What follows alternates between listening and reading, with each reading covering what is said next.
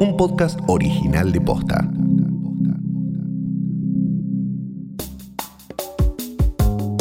El gobierno nacional quiere cambiar la fórmula que calcula los aumentos en las jubilaciones. En el episodio de hoy te contamos de qué se trata, cómo fue cambiando y qué es lo que hace falta para lograr un sistema previsional sostenible. Hoy es jueves 12 de noviembre. Soy Martina Sotopose y esto pasó posta.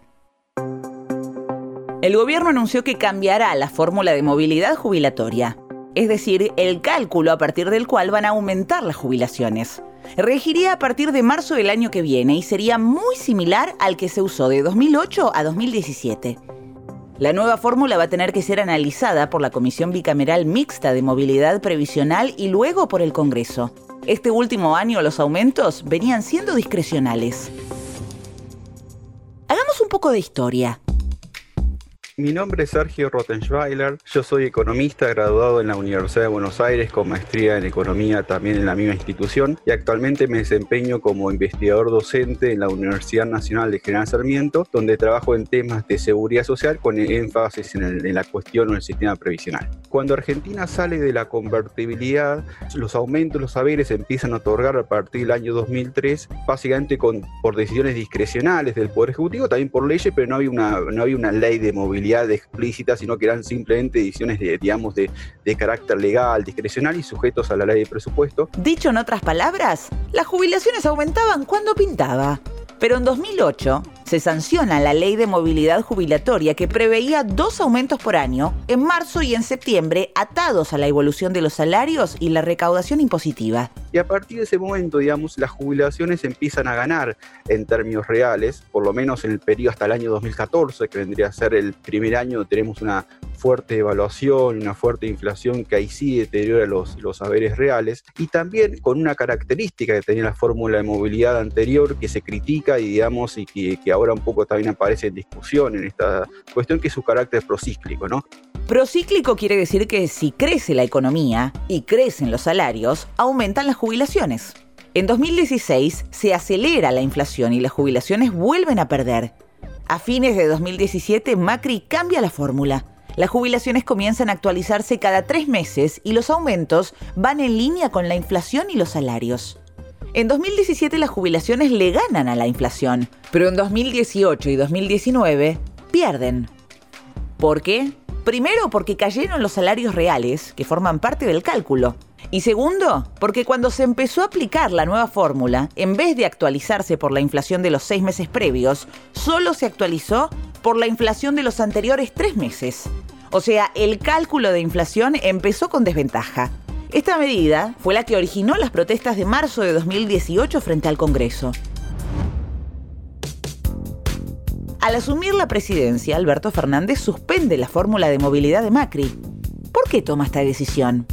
Poco o la crítica a la movilidad que había, se había establecido en el gobierno de Macri, que está asociada un poquito a su, a su insustentabilidad. Digo, básicamente la fórmula Macri tiene un peso importante, un 70% de la fórmula de movilidad se la daba a la inflación y eso en un contexto inflacionario alto, como fue particularmente en los últimos años, generaba un desfasaje fuerte entre el nivel de gasto que crecía al nivel de la inflación y el nivel de los recursos que crecían al nivel de la actividad económica, que bueno, encima afectada por la pandemia, claramente se vio reducida.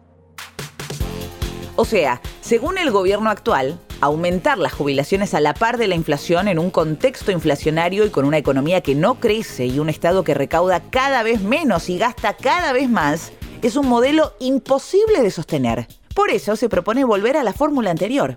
Durante este año, mientras se diseñaba la nueva fórmula, el Ejecutivo dio aumentos cada tres meses por decreto.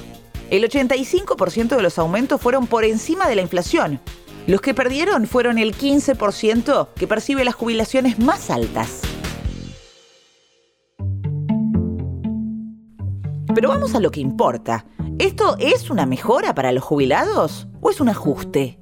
Según estimaciones, con este nuevo cálculo los aumentos van a ser menores que con la fórmula de Macri esta discusión implica, digamos, eh, una tensión entre dos objetivos que son muy importantes. Por un lado, uno quiere, digamos, mantener cierta capacidad de protección para los jubilados y pensionados, tratándole de pagarles el haber más alto posible, pero por otro lado uno también espera que el sistema sea sostenible, porque claramente si uno promete o uno otorga mucho hoy, eso puede estar perjudicando las futuras generaciones de jubilados. Entonces, la idea de esta discusión que se está planteando, que se justamente en el Congreso, va a ser esto de cómo intentar conciliar estas dos cosas.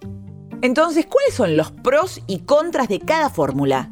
Atarla a la inflación de alguna manera trae seguridad a los jubilados porque los cubre en caso de una disparada de precios.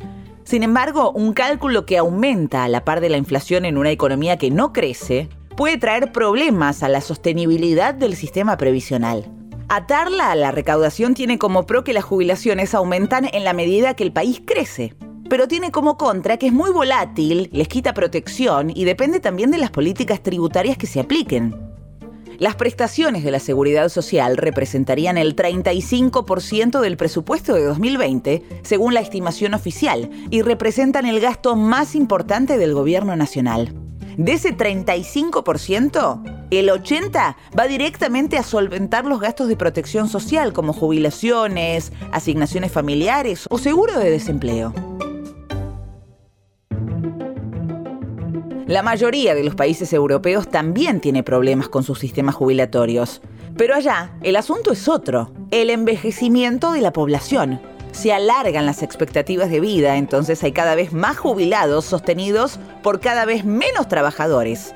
Pero acá el tema es distinto. En Argentina, digamos, todavía no estamos en, esa cuestión. En todavía estamos en una etapa donde la población es relativamente joven, pero el problema en Argentina es básicamente la informalidad. Según relevos de abril de 2020, más del 30% de los trabajadores de Argentina están en condiciones de informalidad, sin pagar impuestos. Por eso el problema de la recaudación es que no alcanza para cubrir a los jubilados. Si uno pudiese de un plumazo, digamos, bajar la informalidad argentina al 35%, seguramente muchos de estos problemas no los estaríamos discutiendo hoy por hoy. La realidad, obviamente, eso no se puede. Entonces, ahí claramente un problema que tenemos en Argentina desde el punto de vista de la sostenibilidad es la cuestión asociada a la informalidad, que es un problema.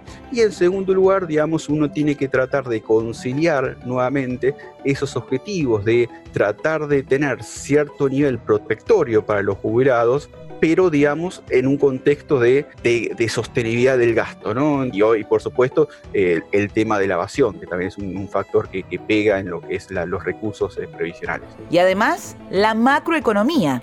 En Argentina llevamos 10 años sin crecimiento y con un PBI per cápita a la baja.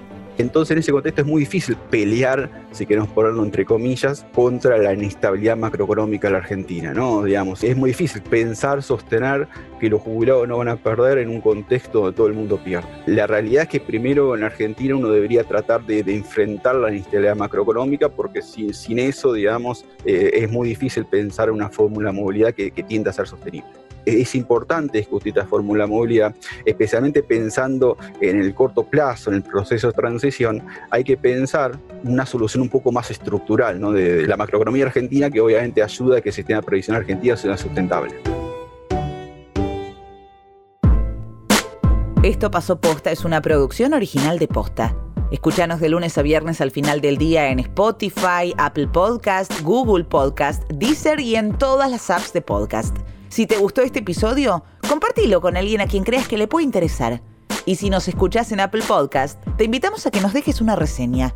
Nos suma muchísimo para que más gente nos descubra. Búscanos también en las redes sociales, en Instagram y en Twitter, somos arroba postafm. En la producción estuvieron Galia Moldavsky y Fede Ferreira. Nuestro editor es Leo Fernández. En la dirección general, Luciano Banchero y Diego del Agostino. Soy Martina Sotopose y esto pasó posta.